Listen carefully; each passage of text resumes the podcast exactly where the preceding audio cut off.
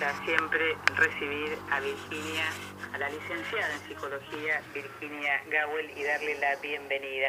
Buen día, Virginia. Buen día, Rosita, aquí estoy. Qué bueno, qué bueno que estés acá porque casi, casi Casi, casi, habían cortado la luz. Es para hacerme la interesante, ¿viste? Las divas se hacen esperar. Yo no, de diva no tengo nada, pero a lo mejor eh, es como quedarse en el camarín. Qué gracioso.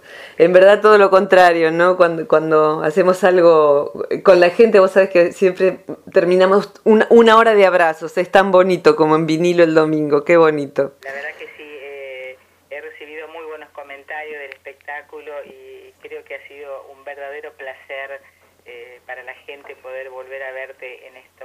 Qué, lindo que es eh, para mí el, difundir la idea de que hay una psicología más cariñosa eh, y que eso no significa más superficial, sino todo lo contrario, porque apunta a, ir encontrando nuestro propio destino, nuestra propia identidad y nuestra integridad como personas.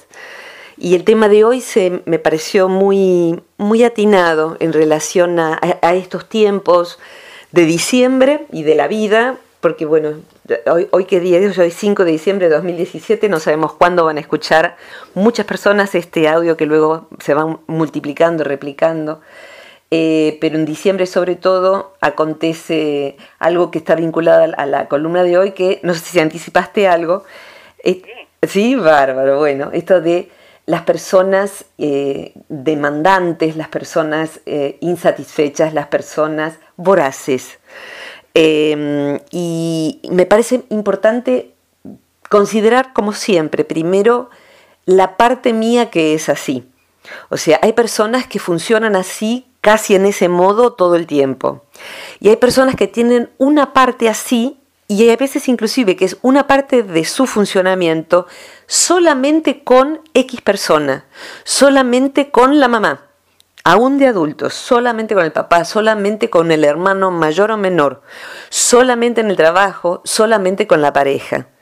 Es dame más, dame más, dame más, no me alcanza, no me llamaste, no, no, esta cosa que es como una canzoneta en donde uno, primero, se va arruinando la vida por donde pasa, y un rastro, que va quedando es que la gente se va de la vida de la persona voraz. Sobre todo, por supuesto, las personas que quedan afectadas por eso. Eh, y también va sucediendo algo que es muy doloroso para quien no se da cuenta que lo está produciendo, eh, que es que la persona lo último que querría es la distancia y el rechazo. Eh, por eso se vuelve voraz. Eh, dame más, quiero estar más cerca, no me alcanzó el tiempo, no fue el gesto suficiente, no fue... Eh, y en verdad lo que está produciendo es que, ¿qué es lo que una persona sana hace ante alguien así? Hay veces en que, sin darnos cuenta, de un modo no sano, uno trata de satisfacer. Entonces le diste uno, no le alcanzó, le das dos. No le alcanzó me, media hora, entonces le das una hora. No le alcanzó una vez por semana, entonces o sea, uno va multiplicando y hasta cuidándose de no dañar a un ser tan sensible que todo le duele.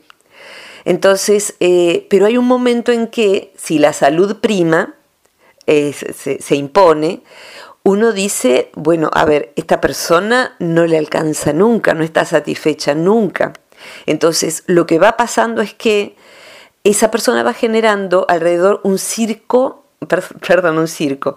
Bueno, también, o un circo de personas que le demuestran afecto pero salen corriendo, eh, o un círculo de, personas que van distanciándose, o sea que no va siendo invitada, eh, le hablan cinco minutos en vez de hablarle una hora, eh, va quedando excluida, que es justamente lo que teme la persona voraz la persona afectivamente voraz, tema que hemos tomado a pedido de Beatriz, así que no sabemos de dónde es, pero aquí va el tema porque me pareció muy apropiado. Yo he visto muchas personas sufriendo por esto eh, y las he visto a veces multiplicado hacia todo lo que les rodea. Y hay veces en, específicamente empecinadas en un área. Cuando esto se da en la pareja es como ir cambiando de pareja, pero no de relación. ¿A qué me refiero? A que va cambiando la figurita. Entonces sale con esta persona y termina la relación. Sale con esta persona y termina la, la, relación y con otra y con otra. ¿Por qué? Porque sigue con el mismo modo de relacionarse. Y ese modo no es raro que se implante también con el terapeuta. Yo he vivido pesadillas, pesadillas como terapeuta, porque básicamente yo apoyo, como decía al principio, los vínculos afectuosos y el vínculo terapéutico, confío y sé que inclusive con el médico, si el médico es respetuoso y afectuoso, ayuda mucho más a recuperar la salud. Pero también valen las reglas generales de los afectos sanos. Entonces, un paciente que demanda y que manda mensaje y que manda mail y que quiere más atención y que quiere cinco minutos más y que llega tarde pero quiere que se le compense ese tiempo y hace perder al paciente que sigue luego o le toma al terapeuta le, pide transfundime sangre, quiero un riñón tuyo. Termina siendo así, como una pistola en la cabeza y es dame un riñón, dame sangre. En verdad, cuando somos demandantes, no es distinto lo que estamos pidiendo. Siempre que pedimos afecto, em, y a veces es sumamente legítimo, cuando pedimos de un papá, papá, dame tiempo, eh, de una pareja. Yo necesito que me llames por lo menos una vez en el día. Quiero saber cómo, cómo nos vemos nada más que a la noche, convivimos, nos amamos, tenemos hijos. O hay un ritmo, cada vínculo tiene su ritmo de, de llamados y su nivel de cercanía. A eso se le llama proxémica. Y cuando la proxémica hace que sea deficiente, o sea que estemos demasiado lejos, demasiado espaciados, los vínculos no se pueden sostener. Una amistad que nos hablamos una vez al año y bueno, no sé si se llama amistad. Eh, por lo menos sabemos que es un vínculo que fue profundo alguna vez, pero mm, es muy escaso lo que nos vemos, lo que nos llamamos. Y lo mismo si alguien es eh, un amigo, una pareja, y en cierto nivel no entra nunca a tu casa o no puedes entrar nunca a la casa del otro, bueno, eso significa algo, ¿sí? Son proximidades físicas o temporales.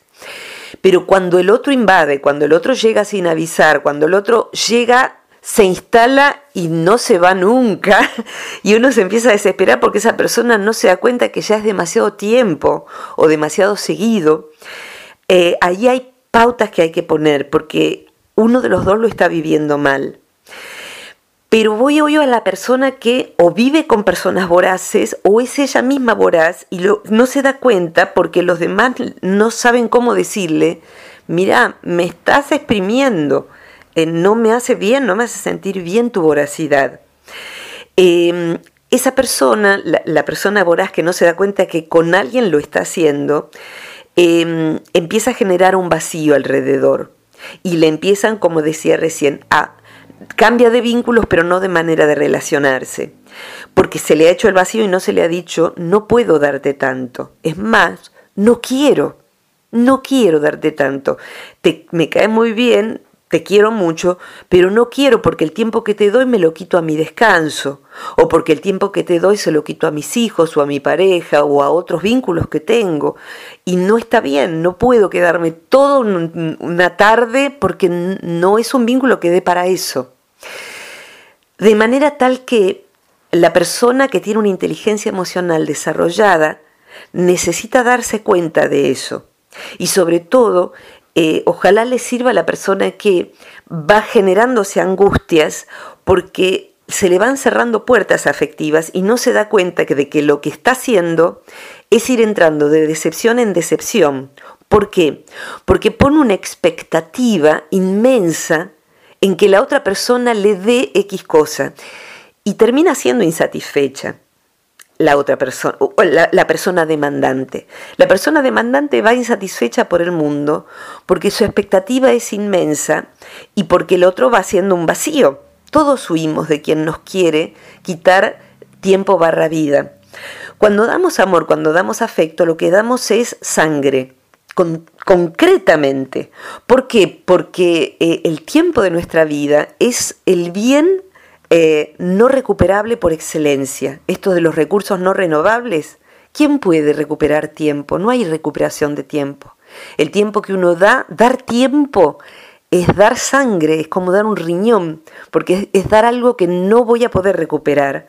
Entonces uno dona el tiempo eh, a alguien porque lo necesita, porque está en, situación aflictiva, o lo da porque recibe a cambio también el tiempo del otro y es algo maravilloso y nos despedimos y somos felices del tiempo que hemos compartido. Pero cuando en un vínculo alguien succiona tiempo, se vuelve un vampiro psicológico eh, sea un hijo, sea un amigo, sea un paciente, sea una pareja. Y cuando sentimos que el otro nos asfixia, es muy feo, es realmente feo, porque es verdadero. El otro nos está quitando, nos está succionando sangre, vida. Eh, y si eso no se soluciona, mm, nos sentimos a veces culpables de no querer tener a ese hijo tan cerca, esa hermana tan cerca, ese paciente, ese amigo, lo que sea. Eh, y hay veces en que el otro también te hace sentir culpable. Yo esperaba otra cosa de vos. Yo esperaba otra cosa de vos, Rosita. La verdad, me defraudaste. Y la verdad, uno dio todo lo que tenía. E igual no fue suficiente. Entonces esa persona va produciendo culpa y generando dolor y generándose dolor. ¿Qué le pasa a esa persona? Y ahí voy a necesitar tu, ayuda, tu, voz. Esa persona tiene un cheque, eh, un pagaré, eh, en donde alguien quedó en deuda, quizás de amamantamiento, quizá de cuando era bebé, quizá de parejas que tuvo, quizá de hermanos, de padre, de madre, y se lo quiere cobrar a personas del presente, a los 40, a los 50, a los 60 años, a los 30, a los 20, no sé, pero tiene un hambre voraz eh, que anda buscando, es como, como un bebé que su mamá no le dio la, teta, como decimos en Argentina, no le dio el amamantamiento apropiado, entonces anda buscando una teta y ya está grande y muerde, lastima, saca un pedazo.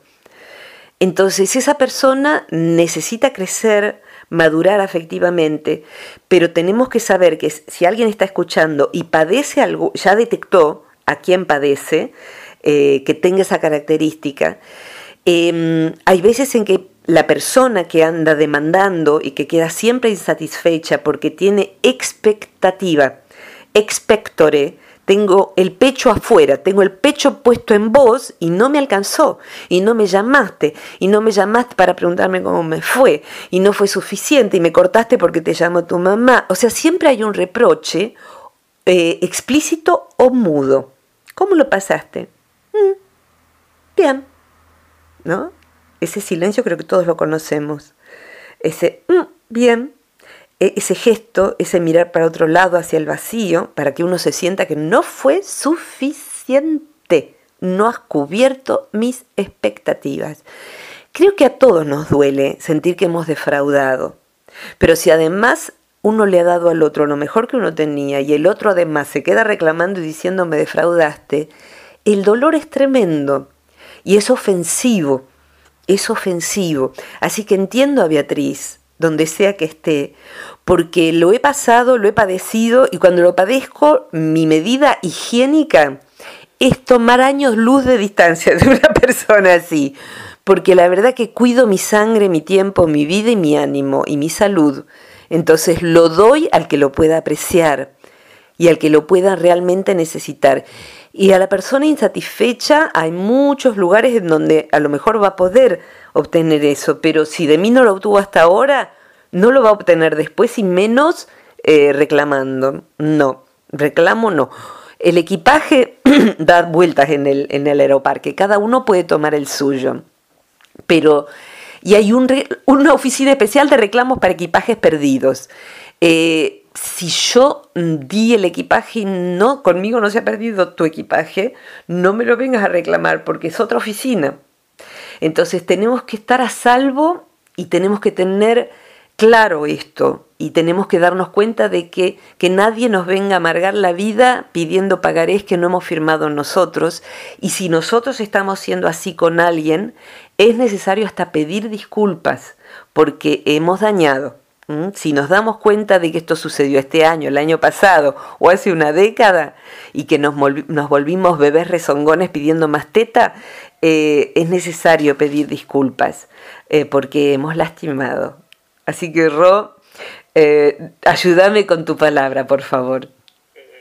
vos hiciste mención de lo que yo quería preguntar. O, sea, es evidente que hay una conexión. Porque mi pregunta era... A ver el ser demandante, el ser dicho entre comillas, se autogenera o se genera en algún momento de la historia de la persona? Mira, viene bien la pregunta, porque yo dije solo una parte y hablé de historia, o sea que hay veces en que una persona no recibió y por ende anda demandando, tiene carencias afectivas, tiene como una avitaminosis afectiva, entonces anda buscando cómo cubrir esa carencia. Lo que esa persona necesita es hacer terapia. E inclusive ver que, como lo, decía, como por haber sido terapeuta tantos años, que hay veces en que instalan el vínculo terapéutico lo mismo. Eh, yo que hoy en día a veces recomiendo terapeutas porque alguien ya me dice, no conoces a algún terapeuta, hay veces en que uno escucha de alguien que busca un terapeuta un prontuario de terapeutas, terapeutas fallidos. Entonces, alguien hizo 15 veces terapia, nadie me ayudó, nadie me supo entender.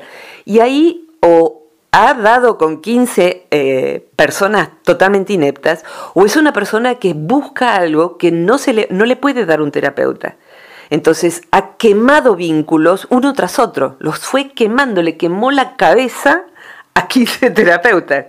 Entonces, eso hay veces en que se da por experiencias, pero otras veces, en mi, en mi conocimiento por lo menos podría afirmar, desde lo que yo sé, se nace también así. Hay gente que nace así, tiene un tipo humano en donde nace así, va por el mundo sintiendo que no es comprendido, que no es valorado o que tiene una sensibilidad tan exquisita que a veces inclusive es cierto que los demás no le entienden y por ende no le dan lo que necesita.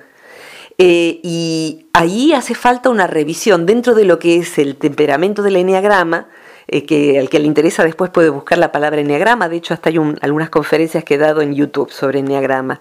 El temperamento 4, por ejemplo, y el 2 son dos temperamentos que eh, nacen así, uno nace con un eneatipo.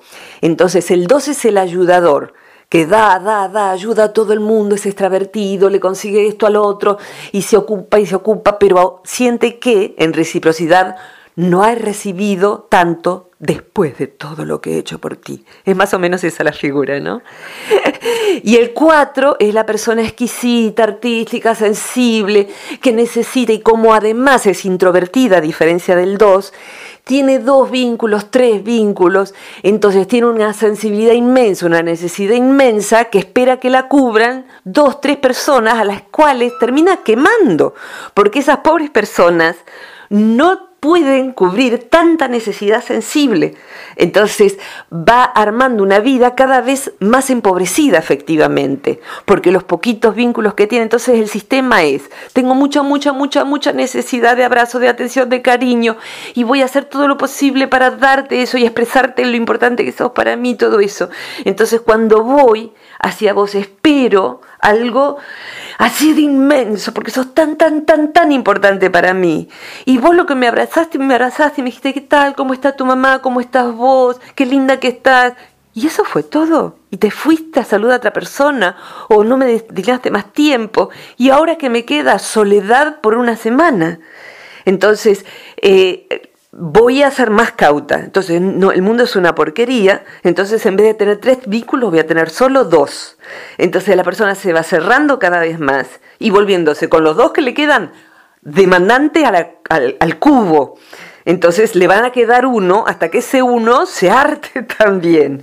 Entonces esa persona se va encerrando cada vez más. En vez de tengo necesidad de abrazo, de conversación, de cariño, de afecto, lo cual es súper sano, voy a abrir mi vida hacia personas afines, que sean muchas, para que podamos eh, interactuar un día uno, otro día otro, cada tanto más seguido con otros, pero no quemar, es como, yo a veces me imagino, con esto redondeo la metáfora, cuando en, Argentina se les llama, viste, zapatillas, a lo que en otros países se llama de otros, de muy diversos modos.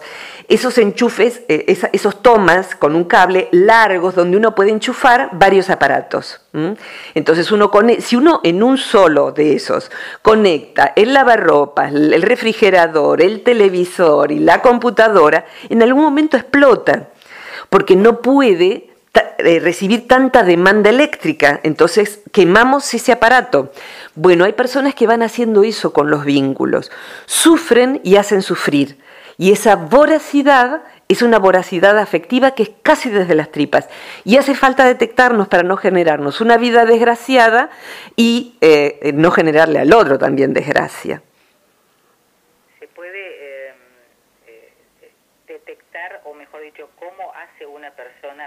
Detectar que eh, el que se encuentra enfrente es un demandante y un voraz afectivo. ¿Cómo se hace? Mira, en principio eh, eh, es importante saber qué es lo, lo saludable para mí. O sea, yo por ejemplo soy una persona solitaria, muy cariñosa, que me encanta vincularme, pero si tuviera visitas todos los días en mi casa me muero. es literal. En tanto que mi mamá, que es una dos, por ejemplo, y que sé que muchos la quieren de quienes se escuchan aquí y, buenas razones tienen para quererla, y los que no la van a querer después. Mamá tiene visitas todos los días, más de una persona, y le encanta porque es estar avertida, y hoy vino fulana, menganada, y tiene todos los días visitas de todas las edades. Entonces, para, para alguna persona, eh, eh, uno tiene que detectar qué es bueno para mí de un modo sano que no sea egoísta. O sea, un padre que tiene un niño de 10 años y que la verdad lo que a mí me hace bien es verlo una vez por semana y a lo mejor tiene que cuestionarse, que tiene que resignarse un poco su, necesidad de soledad y de todo eso. en otro tipo de vínculo, lo que uno tiene que darse cuenta es cuándo determinada persona me está asfixiando o por qué con tal persona, tal amiga, tal paciente, tal alumno, tal lo que sea, tal vecino, siempre me quedo como culpable, siempre me queda diciéndome que mm, no fue suficiente, otra vez te tenés que ir, o ya tenés que cortar, o otra vez no me puedes recibir. Eh, siempre hay un reproche, una cara, una eso. Entonces, poder detectar eso es detectar eh, sistemas de autocuidado suficientes. O sea, decir, esto a mí no me hace bien. ¿Y qué hago ante eso? Lo hablo con la persona. Y si la persona lo comprende, maravilloso. Pero hay veces inclusive como terapeuta uno tiene que derivar a un paciente porque el paciente no puede entender que no es mensaje el domingo, mensaje a cualquier hora, mensaje todos los días, eh, porque eso puede suceder porque se te acaba de morir tu madre, un hijo, no sé, algo muy terrible, una circunstancia crítica. Y hay reglas claras. Contá conmigo aún el fin de semana porque sé que está bravo este fin de semana. Pero mm, yo pienso siempre, igual es como, como, esto es como que hago con cualquier acción que yo realice. Si yo multiplico esto por 10, o sea, yo todos los días le pido a una persona 10 minutos, 5 minutos o todas las semanas. Si le pido a ese terapeuta, supongamos, eh, todas las semanas que me responda tres mensajes y ese terapeuta para vivir, por lo menos tenés que tener 20 pacientes para vivir de eso. Si los 20 pacientes le piden tres mensajes por semana, ni me, me voy a quedar sin terapeuta, no me conviene siquiera, porque va a quedar quemado. Entonces, multiplicar mi acción por varios. Si todos dejamos luces prendidas innecesarias, se queda sin energía una ciudad, ¿verdad? Esto es igual. Entonces, considerar las propias acciones y también el peso que la demanda de uno ejerce sobre otro. Más o menos esa es la idea, ¿no? Eh, me gustaría eh, tener eh, otra otra pregunta para hacerte y, y, pues es que tengo tengo un invitado especial en, en esta. Ah, sí. Sí, sí. Yo no sé si te suena esta guitarra. Escucha.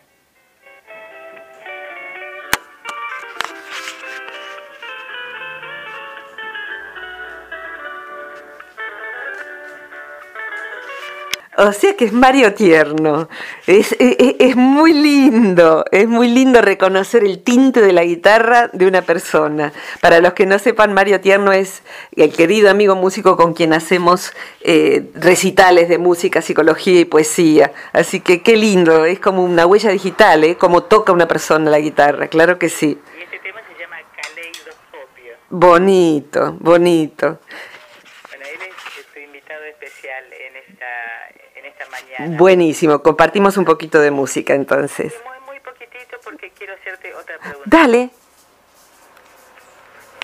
eh, ¿Nos podemos dar cuenta que somos demandantes?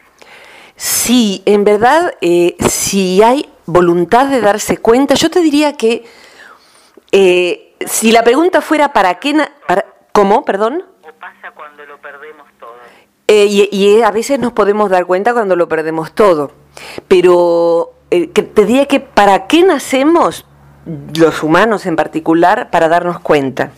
Para darnos cuenta de nuestras potencialidades, para darnos cuenta de nuestros errores, para darnos cuenta de nuestros mecanismos.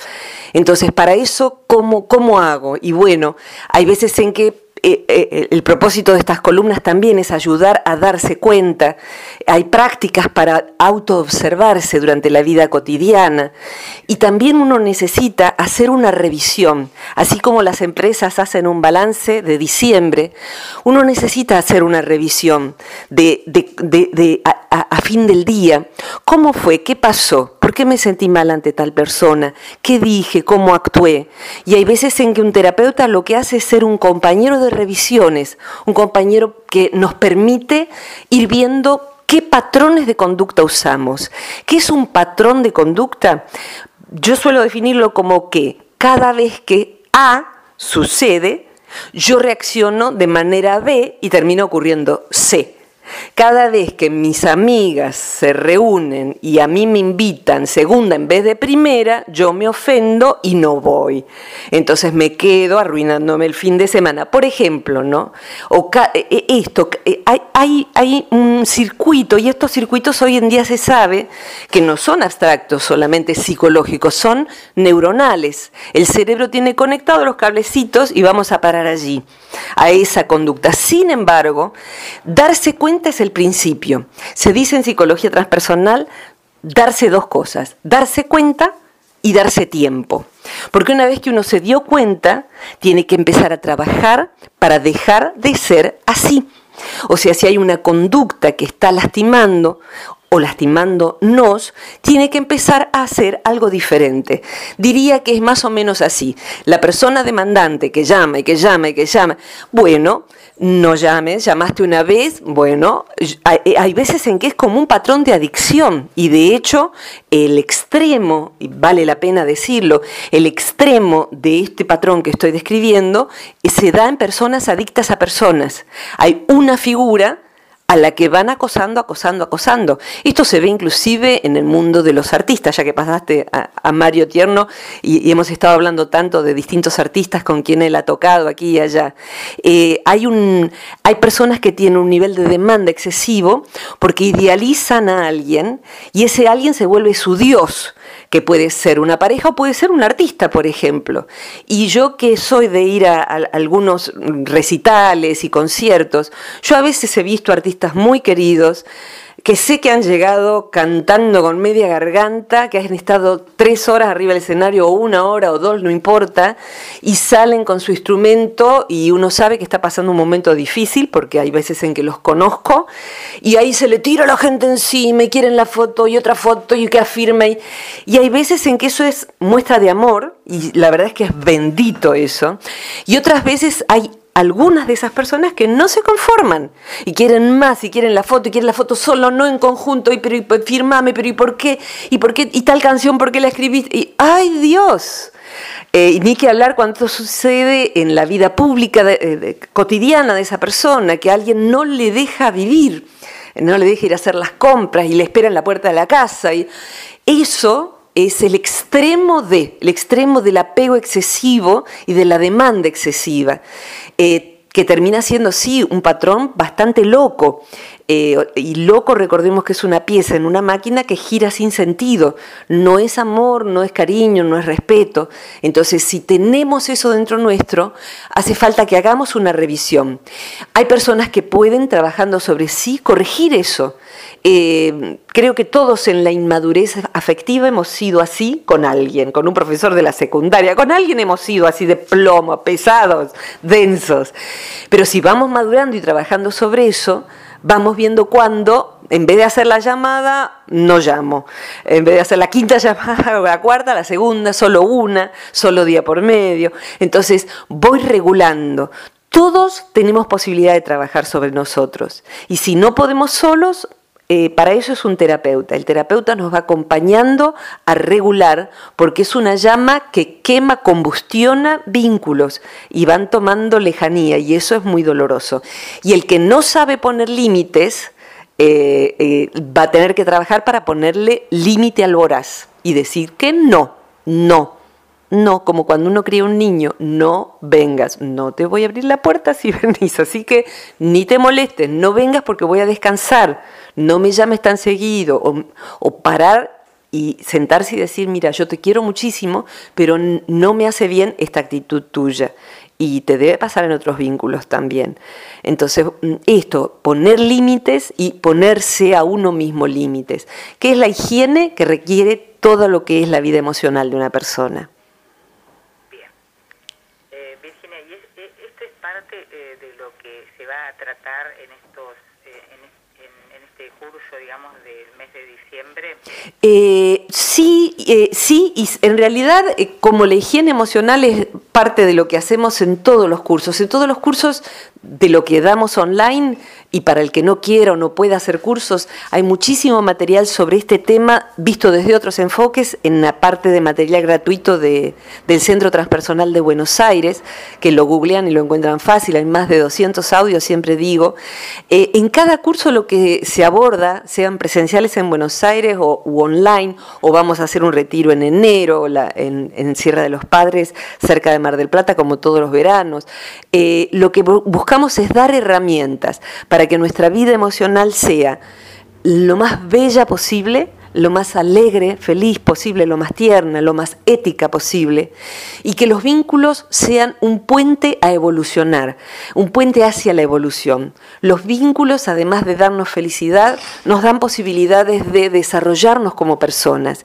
Y si tenemos estas inmadureces emocionales, trabajar con herramientas nos van permitiendo, ahí le abro atado, nos van permitiendo que, que cuando nos vayamos de esta vida nos vayamos más crecidos que cuando entramos. ¿eh? Eh, es decir, que la vida sea un camino de evolución del alma, que no tiene tiempos, pero la vida sí lo tiene. Entonces, es, es, todos los días hay un poquito de trabajo sobre sí que podemos hacer. Bien, bien. Eh, ha, sido realmente muy enriquecedora esta, esta charla, esta columna en lo conceptual, en este, en este ser demandante del cual vos hacías mención y cómo uno eh, puede hacer, digamos, para eh, dejar de serlo y dejar de dañarse a sí mismo. Sí, eh, agregaría como redondeando, Rob, otra palabra que me viene ahora, que es la palabra decepción, ¿no? Esto de me defraudaste.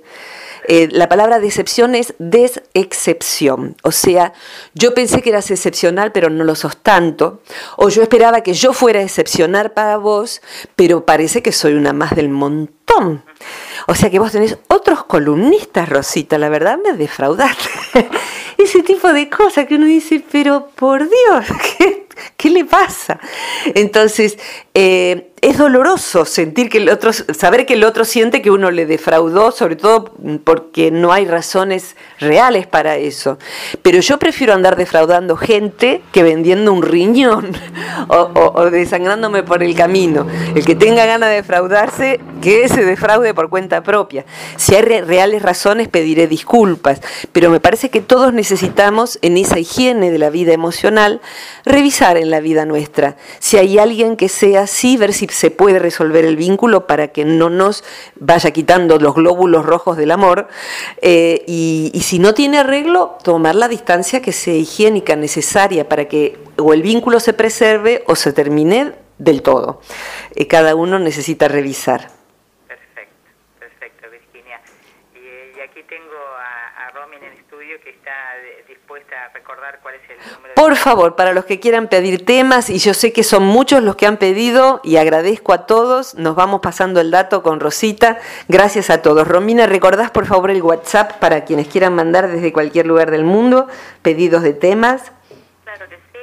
El WhatsApp para poder comunicarte es más 549 2323 52 64 97.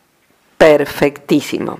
Bueno, gracias siempre por este rato, por este espacio, Romina, Rosita, y gracias a todos los que van escuchando y, compartiendo y transformándose. Gracias de todo corazón y gracias a todos los que han venido a cada actividad de este año y, y los que no mandan siempre algún mensajito por Facebook, por WhatsApp. Gracias por tanto amor. Eso no es eh, de lo que estoy hablando, eh, que quede claro. Eh, es algo siempre amoroso siempre cariñoso. Y, bueno, para eso estamos, para brindarnos afecto y también pedir afecto, lo cual es muy sano. El punto es dónde me volví eh, un demandante voraz te, comento algo rapidito. ¿Cómo no? los últimos mensajes llegaron desde Paraguay, desde Perú, desde Valencia, España, desde Illinois, Estados Unidos. Pero qué bonito, qué bonito saber que estamos al unísono con quienes se escuchan después y con quienes hoy en día, gracias a la tecnología, están allí. Un abrazo así grande, grande, grande que abarque tanta, tantos lugares diferentes y todo el planeta. Muchos cariños a todos y gracias Rosita, gracias Romy. Un beso muy grande, hasta el martes que viene. Gracias igualmente, hasta la próxima.